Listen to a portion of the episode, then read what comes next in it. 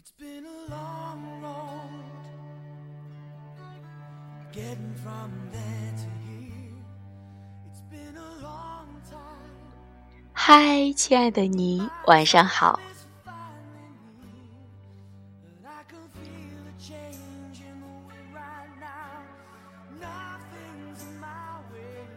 也许每个人心中都承载着一艘企业号，它维护着宇宙的平和与道义，探索新世界、新生命、新文明。本期节目呢，就要和大家分享《星际迷航三》超越星辰。故事从一次营救任务的失败而展开，企业号坠毁，全员失散，集体落入敌人的圈套。一开始的大落让人不由得开始预想，未来肯定会全员大集合，重整旗鼓。而影片中对于角色的个性塑造更是充满了调侃，苛刻对舰长位置的小心思，史波克冗长的技术流分析，还有工程师、飞行员以及医生们的小个性，都让这部两个小时的星际旅行毫不乏味。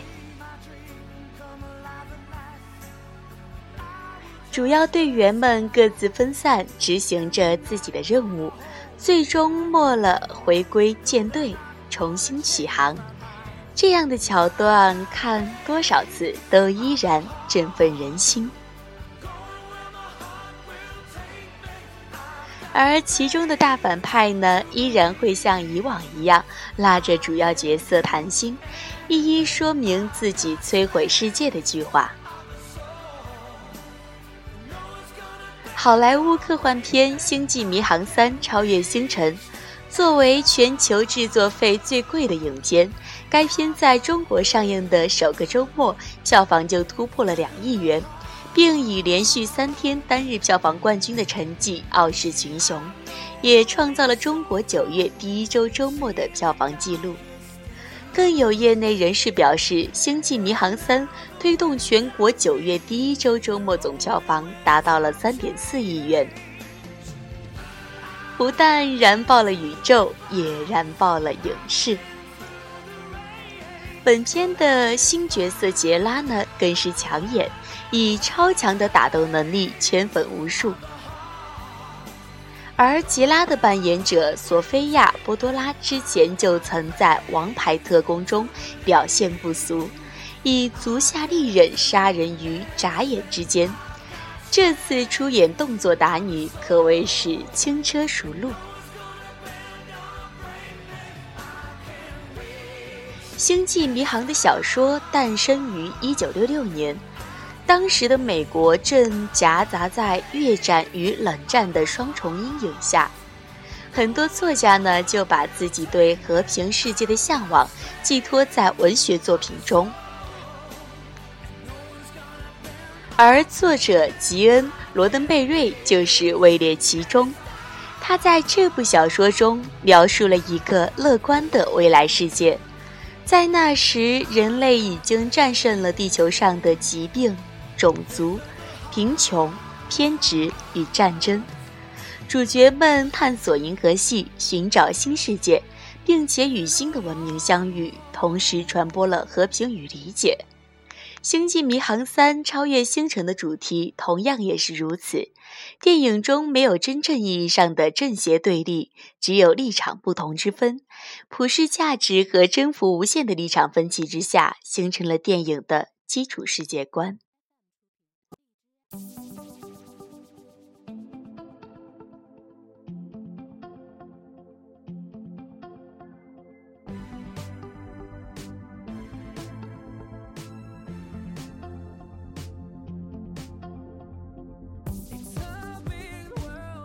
浩瀚无垠的太空，神秘未知的宇宙，陌生存在的星球，在影片特效的烘托下被展现得如梦似幻，让观众如临其境，体验着宇宙自古以来带给人们的震撼想象。可以说，影片在技术层面上展现的每一个画面都很有水准，无需赘言。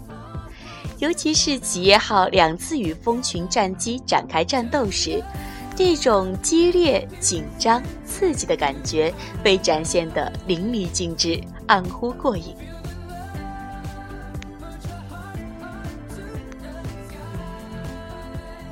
而在影片故事上，我们又一次感受到了《星际迷航》系列探索太空的魅力之余，那融入其中的关于人性的思考。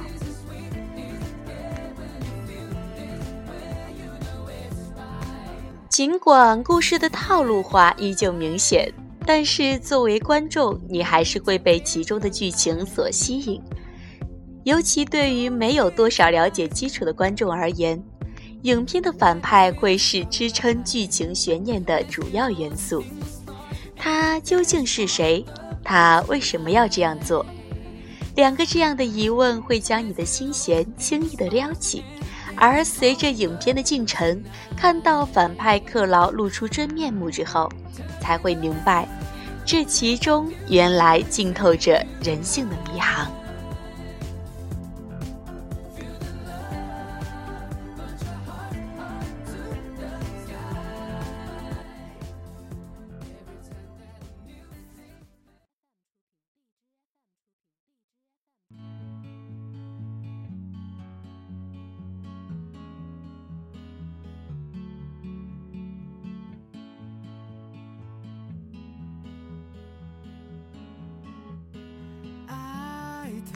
或许《星际迷航》超越星辰，仍然有不少值得资深影迷诟病的不足，但是对于影片整体而言，它的精髓还是没有过多的偏离星际旅程时期所围绕的关于探索太空与探究人性的主题，这太重要了。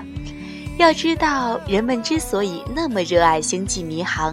更多的就在于其所探讨的这两个主题，是人们望向星空与望向自己的理由之一。